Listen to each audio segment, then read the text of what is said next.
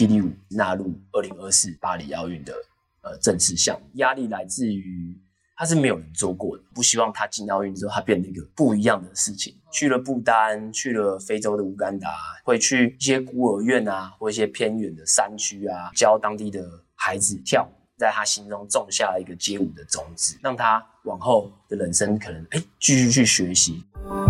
我是侯乃荣，台湾名人堂要告诉大家有故事的人，有意义的事。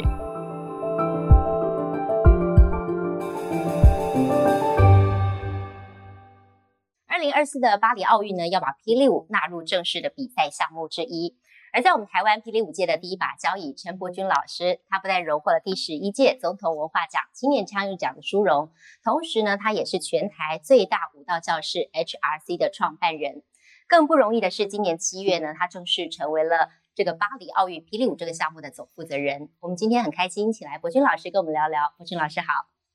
哎，南龙好，又大家好，我是 B Boy 伯君陈伯君。资深的 B Boy 伯君老师来到我们节目当中。老师，你跳霹雳舞跳了三十年了，二十几年，二十多年，二十多年，对，九三一九九三年，一九九四年开始。OK，真的是台湾很资深的元老级。那你现在听到说这个奥运啊，正式要把霹雳舞纳入项目，应该心里应该很兴奋吧？对，非常兴奋。嗯，那时候的感受是什么？心里的想法是什么？因为这个消息它它出来的有点突然。所以其实当下，不过不论是我，或者是全世界这个霹雳舞圈、街舞圈的舞者们，都是非常的、非常的呃震惊，但是也很兴奋，因为并不是霹雳舞圈的人、霹雳舞的协会把霹雳舞纳入奥运的，对，而是呃国标舞的协会，世界舞蹈协会，对他们叫做 WDSF。所以为什么我说？这个消息出来的既震惊又兴奋，对，因为它就好像是今天你是呃泰练泰拳的的运动员，那你突然听到哎太极拳协会把泰拳纳入奥运，就会这个消息就会是出乎意料，出乎意料，出乎意料。那你自己身为二零二四巴黎奥运这个霹雳舞项目，你本来是顾问，嗯，那在今年六月飞到巴黎去。那在七月得知说你自己正式成为这个项目的总负责人，那时候的心情又是怎么样？嗯，因为对台湾人来讲，这个应该是一个非常非常少见的状况。我其实知道自己是有能力的，对对，那只是说我不是那种一直想要追求名或利的那种人，我还是比较像艺术家，对，但是。我会知道说有些事情你必须去做，因为你不做就没有人会去做。嗯哼，所以就跟我自己很重很重要的那一段名言就有关系，就是能力越强，责任越大。蜘蛛人的名言。对对对。所以，对我基本上就是就会把它扛下来做。对，那我的压力来自于第一个，这是一个很新的东西。对，它是没有人做过的。就是这就是零到一嘛，一到在一百，对，所以你要怎么样把零的东西带到一，然后现在一我们要做到一百，对，因为进了奥运所以零到一我也参与了的重要的一部分。那现在我们移到一百，所以这一切的过程会是困难重重。那加上这本来它是一门所有的舞者认为这是一门艺术，一门呃一个。很很很重大的一个文化，对的这个整个 breaking 霹雳舞这个嘻哈文化，所以今天它变得一个运动，等于说你将这样一个不同的东西放到一个新的体制，对，它会有非常非常的冲突，所以这些种种的这些因素啊，当然就会造成说，会会有很大的压力，对，而且总负责人，我觉得这压力应该更大，相比于之前。你本来的角色是顾问，接下了总负责人之后，你自己的心态上有些什么改变吗？我接了之后，我也发现，哇，真的是你每天可能会，例如说，我今天可能起床就有四十六封 email，然后两三百条讯息 WhatsApp 这样，那又有不断来自日本、来自哈萨克、来自呃。俄罗斯、来自法国、德国各种人要跟你沟通，对，那你必须要处理很多这些中间的的事情。那他又有很特别的 know how，嗯哼，并不是一般的坐在办公室的人，他他有办法去处理的。对，因为你面对的是来自世界各种不同的艺术家，他们都有各自都有不同的 reputation、嗯哼声誉，对，同时你又要面对呃全世界那些呃已经是在这个体制很久的那些国标舞协会的这些这些 officer，对，这些呃所谓我们在在我国称作单项协会的这些这些人，全世界你都必须对对到。嗯哼，那你可能又必须要对 IOC 世界奥会的人，对，所以，嗯，说说真的，就是工作量是还蛮大。这样会有有失眠吗？我我有失眠，对，有失眠嗯，我有失眠，嗯嗯，我现在一一天都睡三四个小时吧，嗯啊，所以那个心理压力之大可以想象。对，心理压力很大。嗯，但因为长期哦，台湾在你们的推动之下，其实霹雳舞算是还蛮被认可的一项舞蹈了。嗯那我不知道说现在它被纳入奥运项目之后啊，你们自己对于台湾的霹雳舞在这个上头的优势，你怎么样看？有人觉得台湾应该还蛮有机会的，嗯，你自己怎么看？其实台湾是真的是还蛮有机会，就嗯我们、呃中华台北的选手，对，因为霹雳舞这个东西，它不看身高，它也不看体重。不是比，力气哦，对，它也不一定是某些特定人种，他可能就天生爆发力很好啊之类的。当然，有些人种他们可能天生有这些身体上的优势条件，嗯哼，但霹雳舞它讲求的是一种很特别的素质，它讲求音乐性，讲求创意，所以在我们国家这样很自由开放的风气，对，就有办法创造出很多呃优秀的艺术家，那将他们心中这个源源不绝的创意，将他们的 idea 注入在这些舞蹈里面。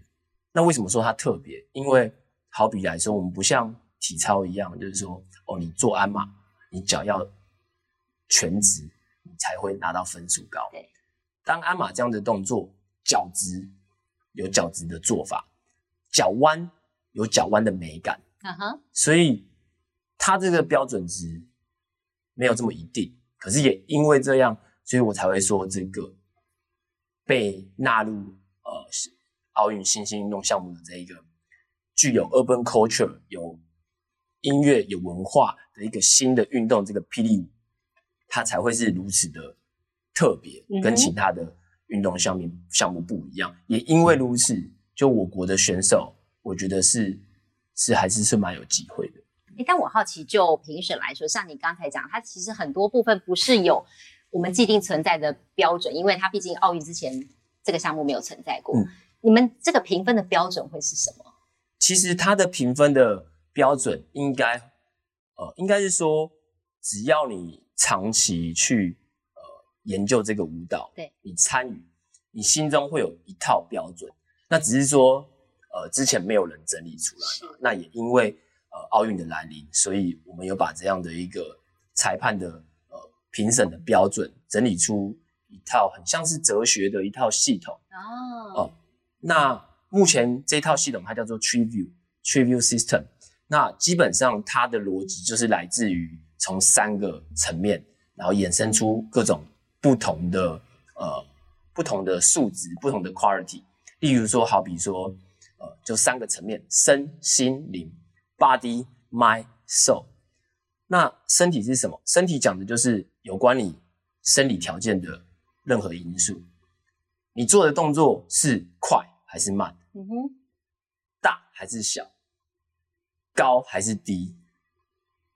你的身体弹性的条件是很有弹性还是很没有弹性？你的动作的这个危险危险性高不高还是低？这些都是有关 body，就是 physical quality 这些生理条件的这个一个一个层面。嗯，那 mind 就像我刚刚说的，我们跟其他的运动很不不一样的地方是，我们不断的在创造新的东西，对，随时随地都在创造新的动作。我们并不是说，呃，按照我们的训练菜单训练就好了，而是你在训练的同时，你要想办法去创造、去发明，不断去发明很多动作。我举个例来说好了，就像鞍马嗯哼，Thomas，我们叫 Flair，对，那这个动作是体操，哦，是霹雳舞从体操这边呃取得灵感而拿拿过来用的。啊，但是因为这个灵感而发明的出在天空的鞍马，叫做 air flare。那这个动作我们叫做抛。那其实它也是用手在地上撑，只是它的脚变在天上飞，然后脚不落地，所以它叫做 air flare，就感觉好像是哎空中的鞍马。嗯哼，这就是所谓霹雳舞里面的发明。对，那很有趣的是，当这个动作霹雳舞发明之后，嗯哼，哎，我们也看过体操选手又把这个动作 拿去体操那都是互相有影响哦。所以其实是蛮酷的。那很不一样，就像我刚刚说的，是体操它可能脚会需要到很直，或你的脚必要必须要到呃几度啊，他们很会算这样的东西。可霹雳舞里面很妙的是，不一定直就是好，也不一定弯就是不好，嗯哼，直有直的美感，弯有弯的美感对，就看你怎么样去呃抓这样的一个 sense。嗯哼，所以身心，那当然在心里面，我们也讲很重要的，就是说，像讲这个呃人格特质。嗯哼，所谓的人特质，并不是说你这个人怎么样，而是说你这个人在跳舞的时候，你呈现给人家的感觉是什么？啊，哇，他跳的好像李小龙哦，哎、啊这个人跳的好像忍者龟，啊哇，那个人跳的，哎，怎么有蜘蛛人的感觉？反映在舞蹈上面，对会反映在舞蹈上。你就这样想，其实我们不希望每个人做出来的动作是一样，然后是很完美，不是。我们是希望每一个舞者，当只有影子的时候，我们可以从他们的 shadow，从他们的影子而看出来，哇，这个人是这个是奶龙啊，那个是伯君。那有他自己的样子哦，所以在麦里面，在心心灵的部分，呃，这就是一个很重要的部分。我们在里面会讲说 personality、character，就你的角色特征。对，那最后一个是最妙的，什么运动项目你会看到灵魂？Body, mind, soul。为什么要灵魂呢？因为音乐在我们的霹雳舞面里面是最重要、最重要的元素。没有音乐就没有舞蹈。那更特别的是，音乐并不是呃运动员或者是舞者自己去准备的，所有的音乐都是来自于 DJ 现场去放，他随机放。那当然，他放的音乐都是跟呃霹雳舞有相关的，他可能是 soul 啊，可能是是 funk 啊，嗯，或者是他可能是 hip hop 的音乐。对，那他 DJ 在当下放的这些音乐都是随机的，都是这些呃选手他不会事先知道的。而你如何表现，将你的舞蹈、将你的表现跟这些音乐做结合，同时 DJ 我也会看选手在场上的舞蹈，他会做一个适时的转换，或者去刮那个唱盘做 scratch，、然后去配合他的脚步，所以其实是是互动的，所以你指的是到时候巴黎比赛的时候也会是这个样子，也是这样，也是随机的放音乐啊，也是随机的放音乐，因为哦那就是一个很大的挑战了。因为我存在这个这个位置跟这个呃这个这个组织里面工作，WDSM 里面工作的对，最大的责任就是说，今天霹雳舞纳进去奥运，是。但我们都不希望他进奥运之后，他变得一个不一样的事情，没错，没错，他变得说，哎，为什么是不一样的人在跳不一样的东西，然后大家看这个东西怎么就走位了就走对就走嗯走一个样子。对我们希望他保有他的文化性，对，但同时进入体育赛事，他有一些体育赛事的规范，对，一些公平竞争的准则。当然，我们要去 balance，可是我们不可以所有的文化历史都不见了。这也是我认为说，呃，我刚刚说的，能力越强，责任越大，嗯就是必须要去确保这些呃都在对的道路上，嗯一路到呃巴黎奥运。老师，那除了有接触霹雳舞的人之外，我相信可能大部分在电视机前的观众朋友对霹雳舞还是有一些的不了解，也肯定有人会有一些的误解。您知道的最常见的误解是什么？那实际情况又是怎么样？最常见的误解，应该就像我们刚刚说，外行看热闹嘛。嗯，那大家可能会一一致的认为，想说啊，就是转越多圈，然后越快，然后越大，它就是越厉害。当然，当然可以这么说啦，就是说，呃，树大就是美嘛，嗯就是说，呃，感觉那个动作难度越高，对，可以哦。可以这么说。可是它不是单纯唯一的标准唯一的标准，而是说，呃，我觉得大家很难理解是，大家常常会看了一场比赛，哎，那个转好多好快，可是这个都没转，他就做一些很细微的腿部动作哎，为什么他赢？啊，这就是一般大众常常会误解的。对，那就像我刚刚说的，在这个这一个呃新兴的运动项目，在这个艺术，在这个文化里面，最重要的是什么？最重要的是音乐，你必须 always 跟着音乐去走。所以假设今天这场 battle 里面，假设呃这一方出了全部都是旋转动作，哇，然后很快转的很漂亮，诶，当然他也很也很厉害。但另外一个出来的，他可能都是在跳舞，但是他可能跳舞，然后他可能就是完全对着这个呃歌词，这个歌手啊，他用的很、嗯很让人意想不到的方式去对这些音乐，呃，甚至他的动作就好像是我们的对嘴一样，对就他可以完全是对到这些歌词，那他的细部动作可以完全让人家跌破眼镜，说哇天哪，你怎么可以？临场反应哦，这等你很重要，临场反应，然后这样你怎么可以把音乐诠释成这样？是，那他有可能就是会胜过嗯。那个大动作的，因为其实对裁判来说，或者对这些呃对我们舞者艺术家来说，这两个都很难。对，他并不是说啊，就是转的越快，然后越大，越越翻的越高，他就是赢一定因为我们比的，我们是舞蹈，对。我们不是手，我们不是特技大赛。对嗯，哎，老师，我自己好奇，就是说，所以这个是你觉得霹雳舞最吸引你的原因之一嘛？就是你必须要临场发挥，然后随着音乐去做不同的变化，还是你有你自己认为它最吸引你的地方？我觉得可以从这个点，然后更往上去突破，是说嗯，因为我们可以去临场反应，然后可以去自由发挥，所以最吸引我的原因就是所谓的它的自由性。自由性很高哈，对，它的自由性很高。你想看看，当我们就是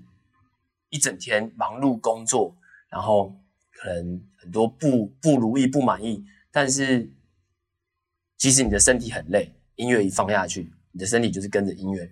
去走，而不是说哦，我我要先做这个，再做那个，再做那个。不是，其实你的身体是，你跳到后面，你其实你的身体是是自由的跟着音乐在走。嗯哼，所以那是一个很很自由的状态，就像刚刚说的，身心灵，你的灵魂被释放了。你在舞蹈里面，你诠释的不是白天在上班的那个你，你白天可能是一个在办公室坐在办公室上班的一个 officer，但你晚上你突然变成了，就像我刚刚说，你可能突然变成你自己是捍卫战士，嗯你嗯，可能自己是神力女超人，在你的舞蹈里面，所以我觉得那是那是最吸引我们的地方。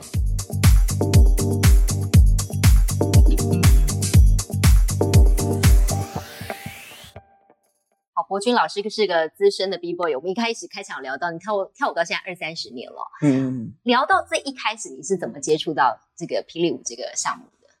大概在十岁、十一岁吧。然后嗯呃，我父亲他买了一卷 L A Boys 的录音带。啊，那时候那个正当红，对对哦对对，那那时候跳跳跳好一送，跳跳跳 k a b i k 笑。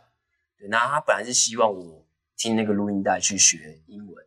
哦，学英文，对对对对，结果你学舞去了，对对，殊不知我就被他们呃当时的里面的那些街舞、霹雳舞的那些呃动作吸引，然后就开始开始跟学长啊，嗯跟一些校外的大哥哥就开始练习起来，这样。所以那时候也没有特别去学嘛，对不对？就是在私下跟认识的人学而已。对，那时候就就资源也不多，资讯也不多，那然后小时候也也没什么钱去学这些东西，所以就就自己摸起来这样。嗯哼，后来我我那时候大学也考上呃实践的设计设计系，对对，那我半工半读，我那时候念念设计，然后接设计案，嗯哼，然后我组舞团、跳舞、比赛、表演，其实就是看你怎么去分配你的时间。所以你那时候其实就已经打定要往跳舞这条路走。其实没有，没有，对，没有，在那个年代，不从来不会有这大样的想法。家不会觉得他可以当饭吃。对，从来我从来不会那个有那个想法。我自己也大概就是有想过说，我自己我记得我之前有写下来，我忘记是刻在我的刻在我的打火机，那个 Zippo 的打火机，就是几年开始跳，然后跳到几年，好像是对我我写下来，哦，你设了一个时间，对我就是设了一个时间点这样。那那个年代就是男生就是大概跳到上大学就不跳，或者是跳到要当兵就不跳，或者要跳到要结婚就不跳。可其实现在已经不一样了，它已经是一种生活态度了。对，嗯。那那时候家人支持还是反对吗？诶、还是让你自由发展？对，家人是是比较不支持的，对，但那个年代你可想而知，就是说，呃，就这样的一个呃一个一个新的东西，然后看起来既叛逆又反骨，所以那个年代的长辈，不管是师长啊，或者是呃父母亲，比较比较没有办法去做这样的一个一个观念上的认同，但现在已经好很多，现在的家长已经就恨不得赶快把小孩送小孩去学，对对对对对对，去消耗他们的体力，然后也认为说学街舞其实你不只是学到街舞，对你你学到的是很多不一样的东西。对。好比说我因为学街舞，我开始做设计的时候，我每天都是做街舞的题材，所以让我会一直就是哦，我想做这个，嗯哦，我想我想我想做一张呃在转风车的的图，我想做呃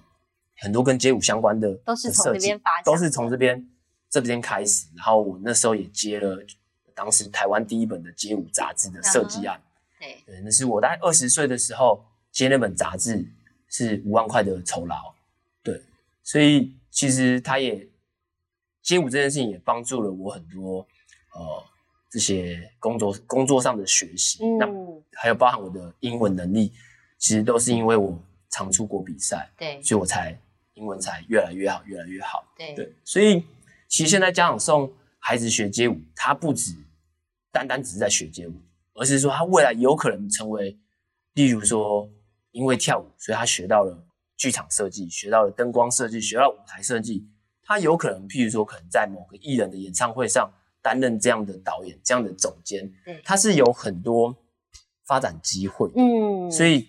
真的是现在跟以前是，它可能只是一个出发点，后面的路可以走得很快。对对对对但我想回过头来了解，就是说你在学霹雳舞的这条路上，你觉得有没有哪一个是你的人生的转泪点，或是你遇到最大的贵人没有？其实我太太吧，嗯哼，对，因为也是说，也是因为说，嗯，我太太的原因，所以我才觉得说，啊我应该应该要，呃，很多很多事情我都应该要要往比较正向去去发展。为什么他让你有这么大转变？为什么哦他？因为当然会想说要要呃要给给他好的未来啊，哦，然后或者是给责任感哦，对对对，心理责任，包含我有小孩之后，我整个人也都完全不一样了。嗯哼，我是我甚至我抽了十八年的烟，我都戒掉了，然后我也嗯不太喝酒，所以其实这些都是蛮重要的转捩点。但是当然，生命中的贵人有很多啦对，当然是会有很多，包含像是我国中的老师啊，然后或者是我的呃我的霹雳舞的老师，美对国的他是美国的 B boy 教父，他叫 Ken Swift。贵人会有很多，那哪一个原因是让你决定以把霹雳舞当成你终身要努力的一个目标？有没有哪一件事情是让你有这样的转变，或下定决心说，我以后就是要往霹雳舞这条路走？我觉得我比较像是我知道我有能力，我有责任，然后，然后没有人做的时候，我就必须去做。对大概在我大二吧，对，那时候我的舞团，我的工作室 HRC，因为我们那时候是呃老板是别人嘛，但那时候就是工作室要倒了，所以如果那时候收掉啊，我们可能这名字就不在了。嗯哼，那我那时候想法就是说，因为我那时候还在念大二，我那时候接很多设计案，我是对以设计师就是做做设计存了很多很多存了存了很蛮多钱的。对那个时候我在实践设计系，然后在呃曲家瑞老师的旗下学习这样。对，那那个时候因为要倒了，所以我就想说，好，那我就拿钱出来，我就开始做经营，然后也找人投资。对，所以从那个时候我就变成，我大概就二十四、二十三四岁，我就变成执行长。哦，对，然后变成老板，所以我那时候大学的学业我就稍微先放着，就是就专心把 HRC 这个舞蹈工作室，还有把呃所有的的的业务扛下来做起来。嗯，大概是那个时候就就对就开始努力想说，好吧，那我就要先我现在要把这个当做工作，嗯，然后好好做它，那就一路做到现在。那比较大的一个转折是说，就我觉得在这样的一个新的艺术运动，其实很辛苦，都是说我们都没有办法专心只跳舞，我们必须要哦扫厕所啊，然后设计招牌啊，设计传单啊，尼克表啊，然后结束然后好练一下五两个小时，好，然后开会再开会，然后然后可能在什么你什么都要自己来，没有人没有人。没有人帮你，然后你也你也不知道下个月的房租你要从哪里生出来，所以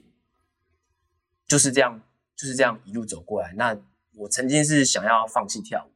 舞，嗯，就是觉得哇天哪，真的太累了。你是说创舞团之后吗？还是什么时候？创舞蹈工作室之后，跟我变成执行长、变成老板之后，我是想要放弃跳舞，因为你不可能又幕后又幕前，真的是累死。对。但是就是我的老师，那个美国的 B boy 教父 Ken Swim，对，他就跟我说：“如果你真的喜欢跳舞，那你现在不跳，你何时要跳？”所以我就会想说，其实回到初中，我并不是想要开舞蹈教室，我才来这个圈子。我是因为我喜欢跳舞，我才开了舞蹈教室，我才办了舞蹈比赛。嗯哼，然后一直到现在去做奥运，是因为我喜欢跳。所以不管做什么事，我觉得最后都要回到初中。对，因为你才有那个。energy，你才会知道说，哦，呃，真正舞者们要的是什么？因为我还在跳，对，我也我可以叫得动你们，我也可以证明给你们看，或者你随时你要挑战我，我是没有问题的。等你来挑战。对，就是说，我觉得这样你才有办法做出好的东西，对的东西。嗯，霹雳舞啊，你练了接触了霹雳舞的前后，你的人生最大的转变是什么？改变了我很多，因为我如果没有跳舞，其实我也不知道我会，我我会在在哪里，因为我觉得我的我我觉得我是一个，呃，就是说我可能是一个有很多火的人，我需要把这些火消磨掉。那从这个霹雳舞的 battle 里面，它其实是把我很多这个火就是去释放掉。对，那也因为如此。所以我觉得它让我越来越正向。对，不管是可能很多人会觉得说啊，你怎么下班了还在练舞？对我来说，练舞是放松的。对，它不是一个压力的。对我来说，训练是放松。是我对我来说，我我认为训练可以让我放松，让我康荡。对，就人生就是你不断的磨练。对，但你要找到磨练对你来说是是什么东西。而不是说啊，磨练是今天的工作，好累哦，好不想，好不想跳，那就会，那就会蛮蛮状况就会蛮不一样。对，你跳霹雳舞这么多年哦，去过了五十几个国家，就可能是去比赛啦、当评审啦、教学等等的，然后甚至你还曾经就是十多年前到现在，你致力于这个突破计划。我觉得这计划蛮有意思的，跟大家聊聊这个计划。你们一开始发想的初衷是什么？那你们又做了些什么？这个计划大概就是我们会。呃，挑选一些特定的国家，那可能发展中的国家，那我们会呃前往那个地方帮他们办呃比赛。那那个比赛就是呃我们呃台湾我们自创的一个台北 B Boy City 一个世界大赛，所以等于说我在各国办资格赛，那冠军就会前往来台湾参加这个世界大赛、世界总决赛。当然。有很多地方，他们可能没有这些资源，所以他无法去办这些比赛。那我们就去前往，帮他们凑经费啊，然后甚至给他们很多呃不一样的资源，协助他们把比赛办起来，然后再送冠军来台湾。因为其实这个世界已经不缺任何世界大赛，其实缺少的是一些地方的机会。在这些地方，其实永远不会有人去关心，应该不是说永远不会，而是很少人去关心。那但是其实全世界都有人跳舞，然后也都有很有才华的舞者。嗯哼，所以透过这样的计划，我们不止带他们来台湾，我们甚至在当地办比赛的前后一周，我们会去一些孤儿院啊，或一些偏远的山区啊，去教当地的孩子跳，教他们画画，嗯哼。教他们这些有没有哪。些是你印象最深刻的画面或故事没有在这当中接触到的？去了哪些地方？嗯，我们去了尼泊尔，去了不丹，去了非洲的乌干达，去了萨尔瓦多、中南美洲，呃，普多里各、哥斯达黎加，然后呃，菲律宾、越南。去了很多很多但语。言不见得通哎、好，但是你们靠舞蹈交流是不是？其实这是舞蹈很特别的地方，就是舞蹈就是我们的共同语言。其实很多我我以前不会讲英文啊，然后我就是照常就出国比赛。呵呵，对，舞蹈就是我们沟通的语言，对，所以这是很很很特别的地方。那透过这些舞蹈，其实就是可能你当下没有办法真的教会他太多东西，但是你可能在他心中种下了一个街舞的种子，嗯让他知道说，哇，原来人生中有一个这样的东西，可以赋予他一个新的生命，对，让他往后的人生可能哎继续去学习，继续去启发，嗯，嗯，大概是是一个蛮有意思的计划，对，大概就是这样的呃突破计划。也是回馈这个社会的一个方式之一了，哈，可以这样讲。其实年纪到了之后，就会觉得说，你可能要做一些呃什么事情，那来，因为我觉得，就像我刚刚说的责任嘛，其实我们是有社会责任在的。嗯那对于这个世界或对于这个这个呃这个圈子跳街舞的人，我们可以做什么的？如果我们可以做，那为什么我们不去做呢？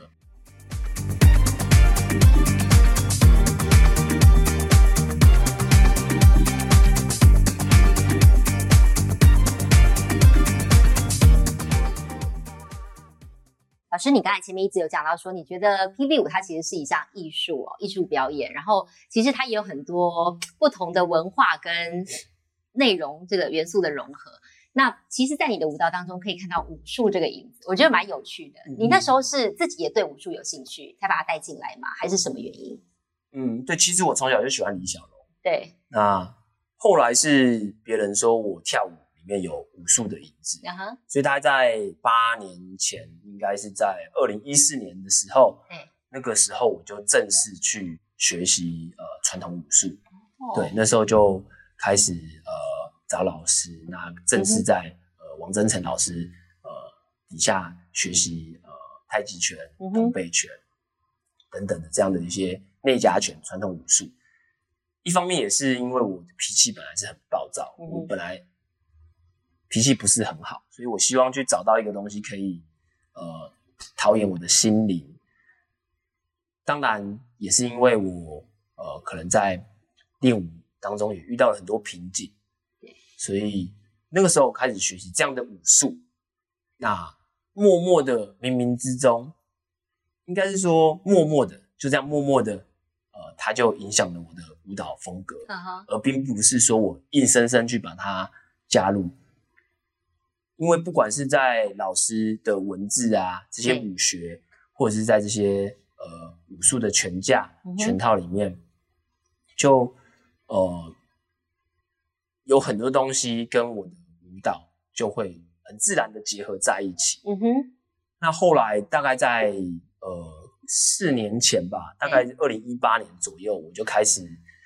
就又去学习了这些所谓的现代的武术嗯哼，啊，不管是这种综合格斗啊、柔术、脚力，或者是呃泰拳，那就把我两个两个不同领域的武术的思维整在一起，就所谓的传统武术对跟所谓的现代的这些实用的武术。对，那整合在一起之后，我就想说，哎、那我就开始打看看比赛吧。那那时候我也三十八岁了，对，那我就开始打比赛，然后一打就哎、就是也还不错，表现都还还不错。因为应该没有人这样子把这些通通结合在一起的，对不对？哦呃在这个，圈子里头，我有一个乌克兰好朋友，他是这样，他也是很厉害，他是乌克兰的 P 五的国手，是。然后他是也是那种综合格斗的职业选手，哦。不多，对，这种人很少，但是他没有传统武术的背景，然后我是我是都有，又有传统武术，然后又有这些所谓的现代格斗的真的好特别。然后又跟舞蹈在一起，嗯。就就我觉得，我觉得舞蹈对，是让人们很有自信。你常会看到很多人，他可能私底下是一个样子，他上了舞台，哎怎么变得另外一个人？光了，对，发光了。所以舞蹈带给我们是自信。是，但有时候，呃，可能青少年或者是呃，甚至是说，可能甚至可能二二十几岁、三十几岁都有可能，他可能因为这些自信而带来的，有时候会变得呃，可能太过于太过头，可能不小心他可能变成了自傲啊等等的。说真的，我我也曾经有蛮大头的时候，因为大家老师老师叫着嘛，你就会觉得哇，自己好像很厉害这样。但透过武术，其实让我更内敛，嗯哼，很多东西我学习到了哦，要呃要更谦逊。嗯哼，那所以透过武术跟舞蹈的结合，我觉得学到很多人生的道理。嗯，那就目前哦，从你一开始学舞到现在，你觉得台湾的这个霹雳舞的风气，你觉得改变最大的是什么？其实网际网络真的是改变了很多事情。嗯哼，你看，我们以前从 VHS 的小袋、大袋，对，你甚至不知道那卷录影带里面是什么，但是你就想哇，希望找到一片录影带是没有人、别人没有的内容，对，你就会想办法去挖，想办法去找，然后啊，先买了再说，哇，买到了买到了，但是你不知道里面是什么，然后放出来看，可能很棒，也可能不好，然后后来到 VCD、DVD，后来再到你在网络上看影片，哦，你可能有个连接，然后点点点击下载，对，再后来到 YouTube 的时代，嗯，一直到现在，短视频，不管是 TikTok 或者是在这种呃 social media 上面的短视频，看得到。嗯，所以其实这些资讯的爆炸时代，还有这些大量的资讯随手可得的资讯，也让整个街舞它是更扩散的更快，嗯哼，年龄层拉得更广。可能最小三岁的开始学，老的六十几岁、七十几岁都在跳街舞。我觉得我很敢这样说，虽然它没有官方的数据，但我认为街舞是全世界最多人在跳的一种舞蹈。嗯哼，所以这样的呃媒体的扩散，让以前跟现在你说霹雳舞，其实我觉得最不同的就是这些这些社群网络产生的现象，嗯哼，让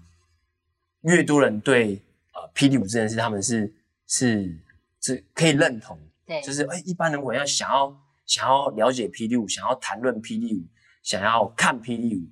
这是在我们那年代是是没有想到的一件事情。那你自己对于这个圈子未来有什么样的期许吗？接下来要登上奥运的殿堂了，嗯那对于霹雳舞的发展，你自己还有没有一些什么样的想象或期待没有？我觉得接下来霹雳舞在奥运的这些发展啊，那不论是说在呃